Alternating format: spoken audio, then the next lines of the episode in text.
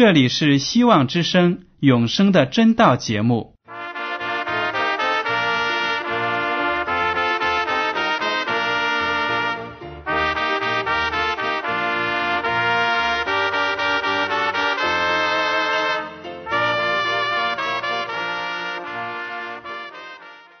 亲爱的听众朋友们，你们好，我是艾德，很高兴今天能和你们在永生的真道这个栏目中见面。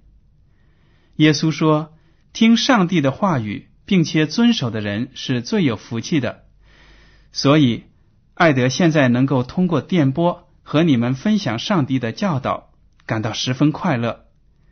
我也希望众位弟兄姐妹。还有那些正在寻求真道的朋友们，也能够珍惜这段时光。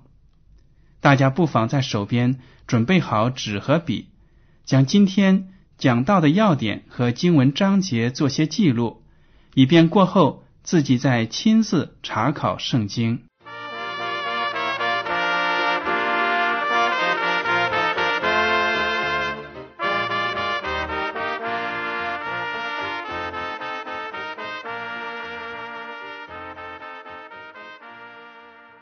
听众朋友们，今天我要和你们讲的题目是“愚昧的君王”。也许你们当中有些人记得，在一九八八年呢，美国的媒体揭露了白宫内发生的一个丑闻。原来呀，当时的总统里根和他的夫人都笃信占星术，当他们为国家做出。重大的决策的时候呢，他都要征求那些占星术的人的意见，并且呢向他们咨询。一个国家的元首竟然从事这样的迷信活动，竟然通过占星术、算卦来决定国家的政策。这个丑闻呢传了出去，全美国是一片哗然，美国人民呢非常的愤怒。在报刊杂志上画了很多的漫画来讽刺攻击他们的总统。其实啊，不但是里根总统和他的夫人都信占星术这些迷信的巫术，还有很多的美国总统及其他的政治家、政客都在暗中依靠占星术或其他的巫术来从事自己的工作。这就是上梁不正下梁歪。如果看到了这一点呢，我们就知道为什么现在美国举国上下都在盛行交鬼啊、占星等邪恶的活动。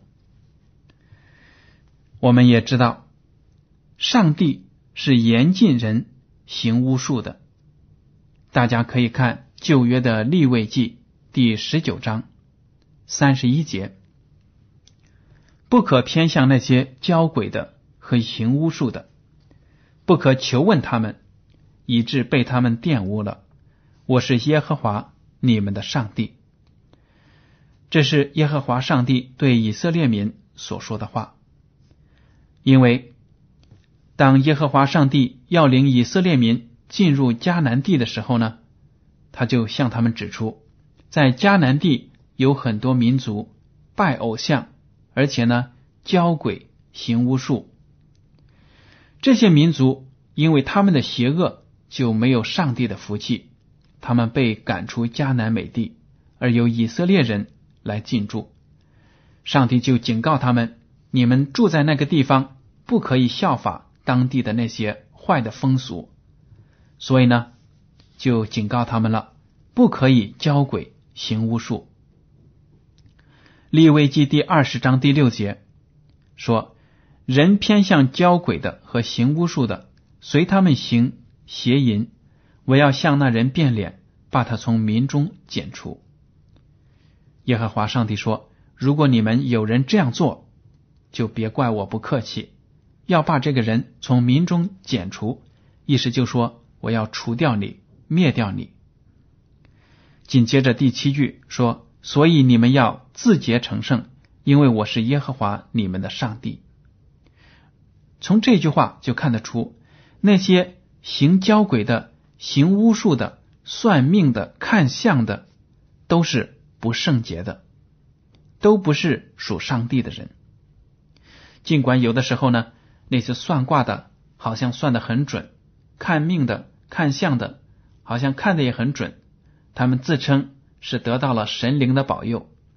其实呢，我们只要学习圣经，就明白上帝是不会赐福这一类活动的，上帝是咒诅这样的巫术的。立位记第二十章二十七节，上帝又说了：无论男女，是交鬼的或行巫术的，总要治死他们。人必用石头把他们打死，罪要归到他们身上。所以在旧约时代，上帝对以色列民要求的非常的严格，说你们要成为圣洁。如果你们当中有人做这样的事情，交鬼呀，行巫术啊。看卦了、算命啊，这些人都应该被处死。听众朋友们，我们在读了圣经之后，明白了上帝的旨意，知道呢，上帝咒诅那些行巫术的、占星术啊、算卦这些活动。那么，在我们的社会上呢，确确实实这类的活动是越来越多，人们越来越迷信。但是，上帝对这样的社会是非常的反感、憎恶的。我们来看一下《以赛亚书》第八章十九到二十节。有人对你们说：“当求问那些交鬼的和行巫术的，就是声音绵蛮、言语微细的。”你们便回答说：“百姓不当求问自己的上帝吗？岂可为活人求问死人呢？”人当以训诲和法度为标准，他们所说的若不与此相符，必不得见晨光。这里呢，上帝就说了，有些人还会来到你的面前，也就是基督徒的面前，说：“哎，你可以去教鬼啊，那个巫婆，她说的话很灵，你可以去求她。”上帝就说了，你们要这样回答他：百姓。不当求问自己的上帝吗？也就是说，我们有真神耶和华上帝，我们为什么不去向他询问我们人生的前途呢？为什么不向上帝祷告呢？反而去求那些教鬼的、行巫术的？我们都看到过，也听说过，在一些非常愚昧的村子里呢，人们求巫婆。去问自己死去的亲属，让他们告诉自己将来要面对的生活啊，还有一些事情。上帝说：“你有真神上帝，向耶和华上帝求告，岂可为活人求问死人呢？死人能帮助你什么呢？死人能知道活人的事情吗？这是多么的愚昧可笑啊！不要去参加这样的活动。”而且，上帝给我们指南说，人当以训诲和法度为标准。训诲和法度就代表着耶和华上帝的圣经赐给人类的圣经，它的真理都在这里面。如果我们拿圣经作为我们衡量真理和虚假的标准，我们就知道那些教鬼的、行巫术的，都是来自撒旦魔鬼的。如果人来到你面前说的话跟圣经的真理不相符，那就没有亮光在里面，我们就不能够跟从。其实我们在刚才呢讲了一九八八年美国的总统里根和他的夫人因为相信占星术而引发了全美国人民对他们的谴责和讽刺。在旧约的圣经中呢，也有这样一个国王，他曾经是上帝的仆人，追随上帝的人，但是呢，他却变得愚昧了，最后离弃了上帝，也参加到了教鬼行巫术的活动当中。这个王呢，就是扫罗。我们来看这个故事，记录在《萨姆尔记上》第二十八章。我们今天来读三到二十节。那时，萨穆尔已经死了，以色列众人为他哀哭，葬他在拉玛，就是在他本城里。这句话呢，就讲到上帝的先知萨姆尔死了。萨姆尔在以色列国是宗教的领袖，跟上帝有非常亲密的关系。如果以色列民遇到什么问题，都去向萨穆尔要求，然后呢，上帝就把自己的意念通过萨穆尔告诉以色列人。所以萨穆尔一死呢，以色列人就非常的伤心，感觉到属灵的一个精神支柱呢倒塌了。好，我们接着来读。扫罗曾在国内不容有交鬼的和行巫术的人。扫罗王呢，曾经是追寻上帝的真理的，所以呢，他也憎恨那些交鬼的、行巫术的，就下令，如果有这些人，一定要处死。接着我们来看，非利士人聚集来到书念安营，扫罗聚集以色列众人。在基利波安营，扫罗看见非利士的军旅，就惧怕，心中发战。扫罗求问耶和华，耶和华却不借梦或巫灵或先知回答他。当时呢，菲利士这个民族发兵来攻打以色列，扫罗王呢就把以色列民召集在一起，但是呢，他看到自己的士兵人数也不够。士气也不高，也不强壮，根本不是非利士人的对手，所以呢，他心中就非常的害怕。扫罗以前曾经是一个非常勇猛的战士，但是呢，因为他背离了上帝，所以呢，他的胆子越来越小，因为他贪图安逸的生活，现在一看见打仗就害怕，他就向上帝祷告，但是因为。他行了很多上帝不喜悦的事情，犯了很多的罪，又不真心的忏悔，所以这个时候祷告呢，上帝就不应允他。他没有办法知道耶和华上帝怎么样指导他去打这个仗，能不能取胜。情急之中呢，他就想了一个歪点子。我们接着来读圣经。扫罗吩咐陈普说。当为我找一个交鬼的妇人，我好去问他。他就把自己最信任的仆人说：“你去找一个交鬼的，我来问问他。”一个君王堕落到了这种地步，真的是非常的可悲。陈普说，在尹多尔有一个交鬼的妇人，可见呢，这个陈普是暗中也施行交鬼术啊这些巫术的。他肯定自己也相信，他是扫罗相信的陈普。大家可以想象，他并没有举报这个妇人，让扫罗派兵把他处死，而是呢，他和这个妇人有联系。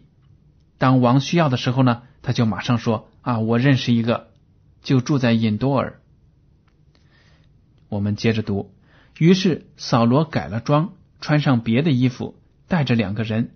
夜里去见那妇人，扫罗王呢不敢明目张胆的去见交鬼的妇人，就只好乔装打扮，夜里去见。扫罗说：“求你用交鬼的法术，将我所告诉你的死人为我招上来。”妇人对他说：“你知道扫罗从国中剪除交鬼的和行巫术的，你为何陷害我的性命，使我死呢？”扫罗向妇人指着耶和华起誓说：“我指着永生的耶和华起誓，你必不因这事受刑。”当扫罗见到这个妇人的时候呢，就向他要求了，要他招死人的灵魂。这个妇人就说了，肯定是假惺惺的，说：“你也知道，扫罗王下了命令，我们这一类的人呢都会被处死。你现在是不是要来害我？”当然呢，他没有认出扫罗王。扫罗王呢，却胆敢指着耶和华起誓。耶和华上帝最憎恶这类行邪术的人。但是呢，扫罗王竟说：“我借着上帝的名呢，告诉你，不会处死你。”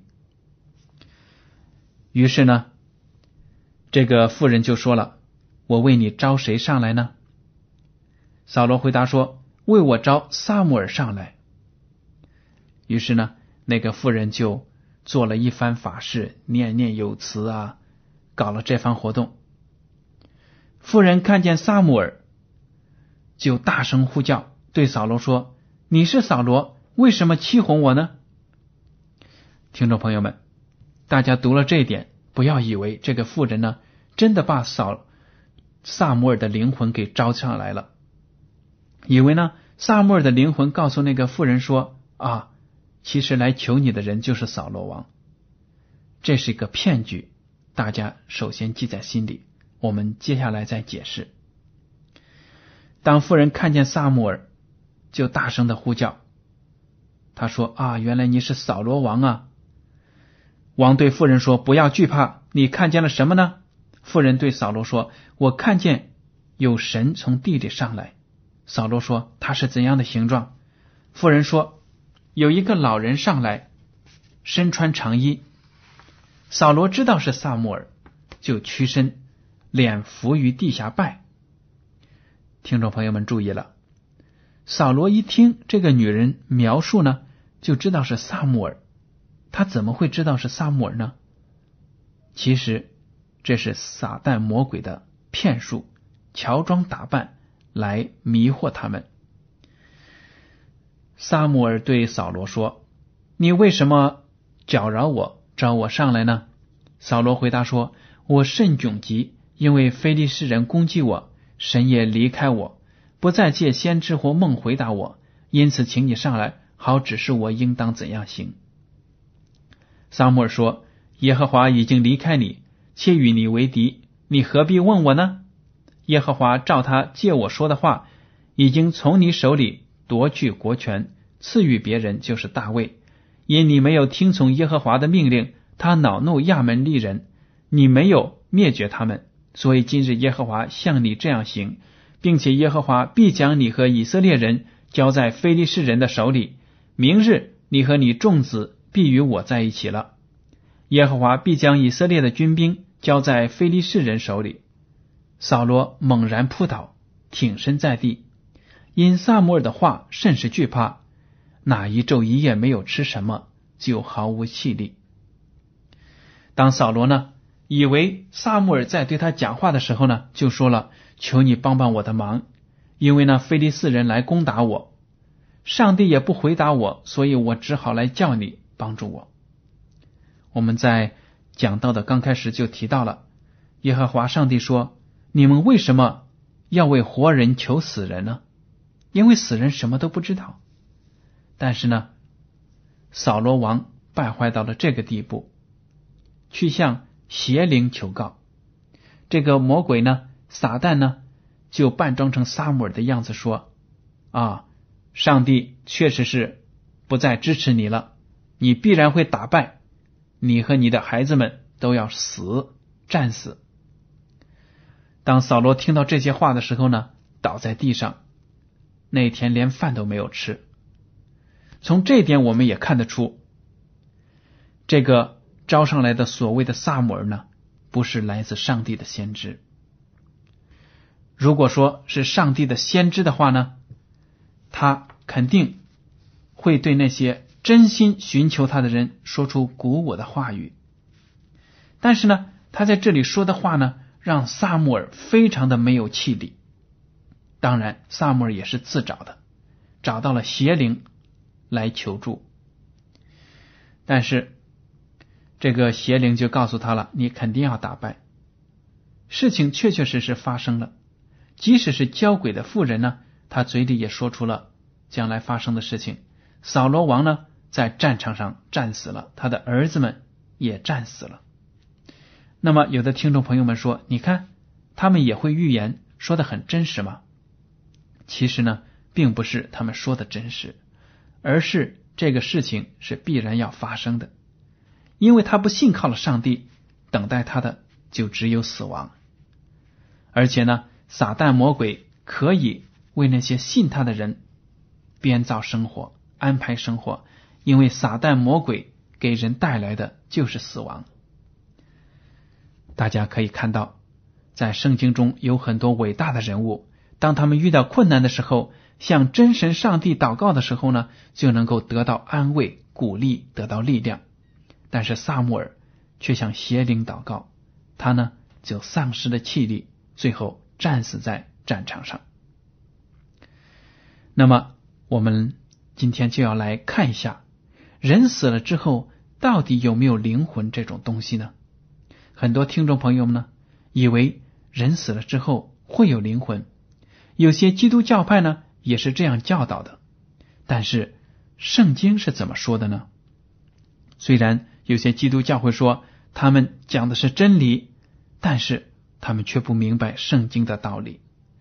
我们来看一下《传道书》第十二章第七节：“尘土仍归于地，灵仍归于赐灵的神，赐灵的上帝。”这里说的呢，就是我们尘土所造的身体，如果死亡了，那么我们就会被埋在地下。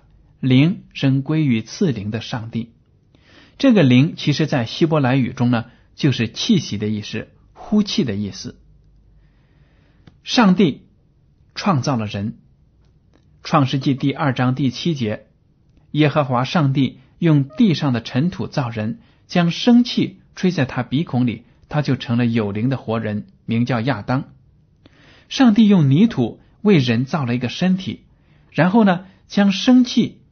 也就是灵吹在了他的鼻孔里，这样呢，他就成了有灵的活人，并不是说呢这个活人有灵魂。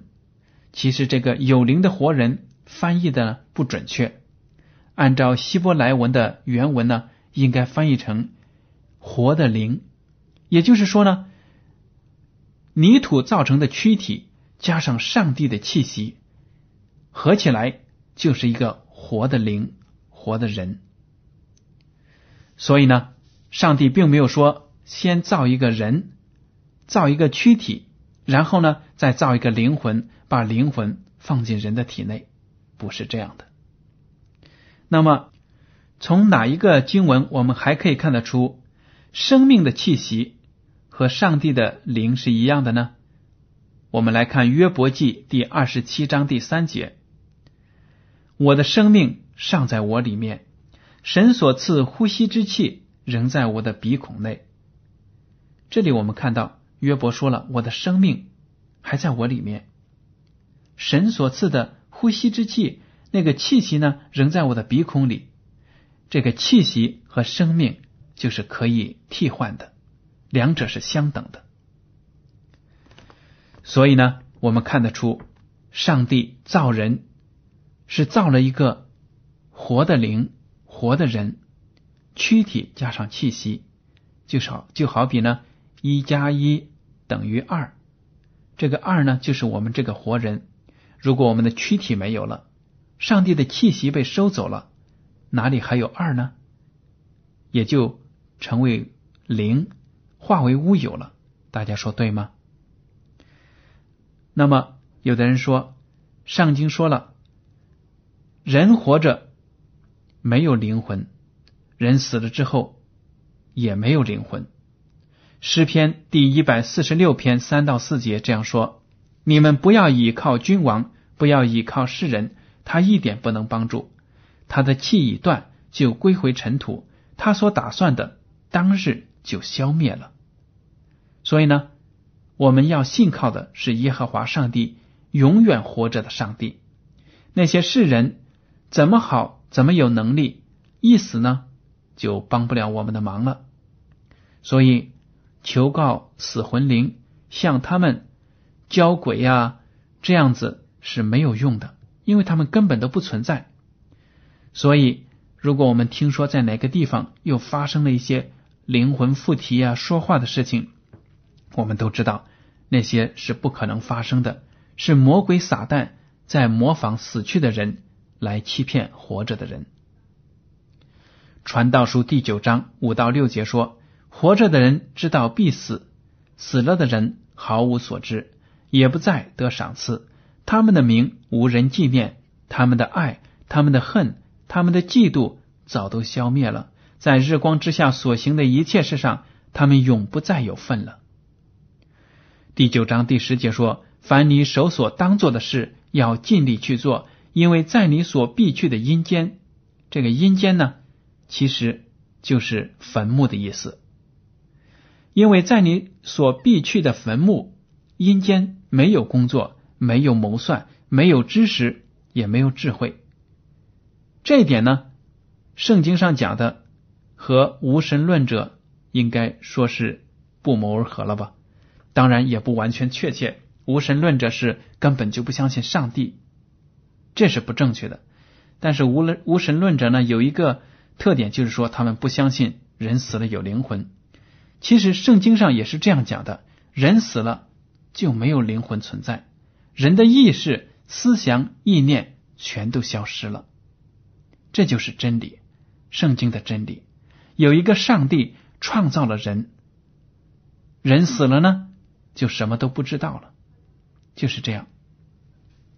那么，有的人说了，如果人死了没有灵魂，我们平时在教会里听到了得救的信徒将来能够进天国，灵魂没有，不能进天国的话，怎么得救呢？